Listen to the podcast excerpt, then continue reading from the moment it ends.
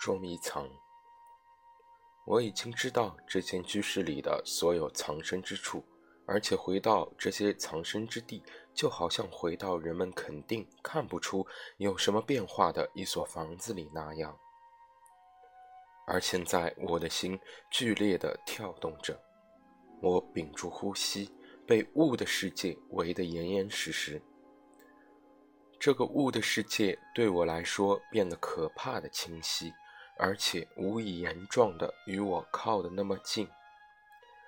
只有一个被施以绞刑的人，才会如此这般的明白绳子和木头究竟意味着什么。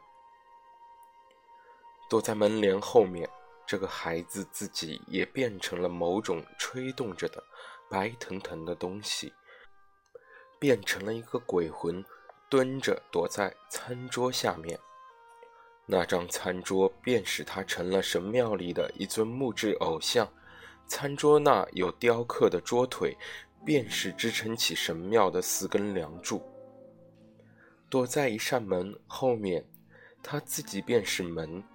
并将门当作沉重的面具，以一个超凡巫师的姿态，使所有不知内情跨入门槛的人迷惑。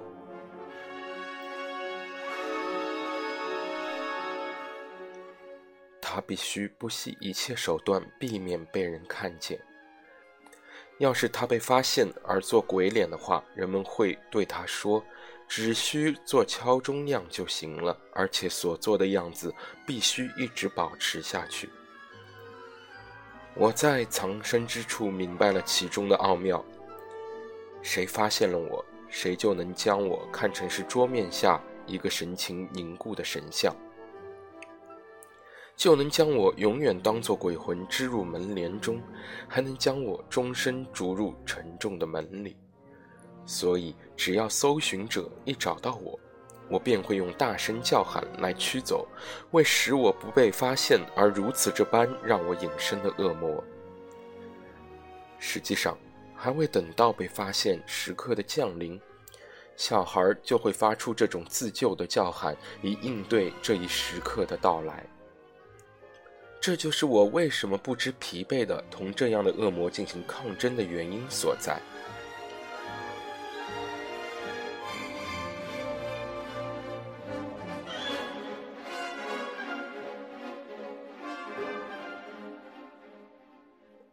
在这样的抗争中，整个居室是我所用面具的屋库，而每年一次，在神秘的地方，在屋中摆设那空空的眼窝以及张开不动的嘴里，会藏有礼物。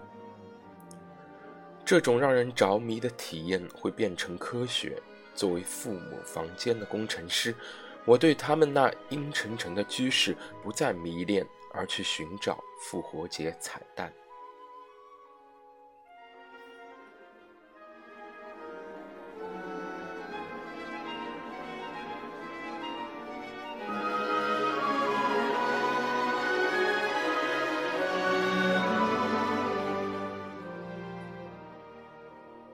幽灵，那是我七八岁时在我家巴比斯堡夏日别墅前的一个夜晚。家里的一个女佣在栅栏门前还站立了许久。我不知道这个栅栏门通向哪条林荫大道。我在其荒芜的边界区域玩耍过的那个大花园已经对我关闭，该是上床睡觉的时间了。也许我已经玩够了最喜爱的游戏，因此在被铁丝栅栏围着的灌木丛里的某个地方，将我那支赫约尔卡手枪的橡皮子弹对准那些静坐在一个圆盘上，并被镶嵌在绘制的树枝中的木头鸟。木头鸟被子弹击中后便从圆盘上掉落，我的心里一整天都藏着一个秘密。我前一天夜里的那个梦，我梦见我看见了一个幽灵。那幽灵得以显身的地方，我很难讲清。但是它和一个我虽然不得进入却知道的地方很相像。那是我父母卧室里的一个用一面褪色的紫色丝绒帘子遮起的角落。后面挂着妈妈的晨袍，帘子背后的黑暗神秘莫测。这个角落与那个随着母亲衣柜的开启而敞开的天国，简直如出一辙。那衣柜隔板的白色滚边上，用蓝线绣着一段取自席勒《钟离》的诗句。隔板上叠放着床上和餐桌用品，床单、床罩、桌布、餐巾，薰衣草的芳香从装得满满的丝织香袋里飘逸而出。香袋在两扇狭窄的柜门后打褶的布套上摇摇晃晃，于是，曾在织布机上显示威力的神秘而古老的编织魔法就开启了地狱与天堂两个界域，而我的那个梦则来自地狱之国。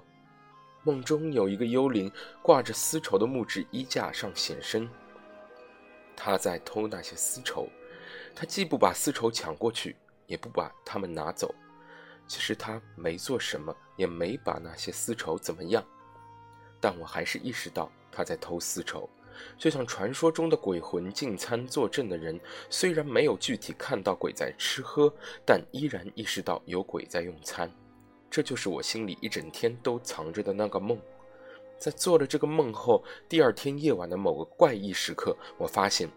好像在前一个梦之后又延续了第二个梦。我父母进入了我的房间，但我看不到他们将自己关在了我的房间里。第二天早晨我醒来时，家里没有任何东西可以当早餐用，因此我知道家里被抢了。中午，亲戚们带着最急需的东西来了，一帮人数蛮多的盗贼半夜潜入我家。人们解释说，幸好房子里的声息没有向他们暴露屋内住人不多。这次恐怖的盗贼造访持续到凌晨。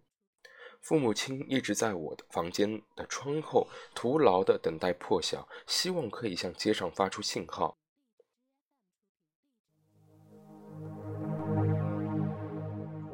由此，我也被拖进这件事中。虽然我对那个傍晚站在栅栏门前的女佣做了什么一无所知，但是我那夜的梦却使我有所听觉。我听到了蓝胡子夫人好奇地、轻轻地进入她的卧室。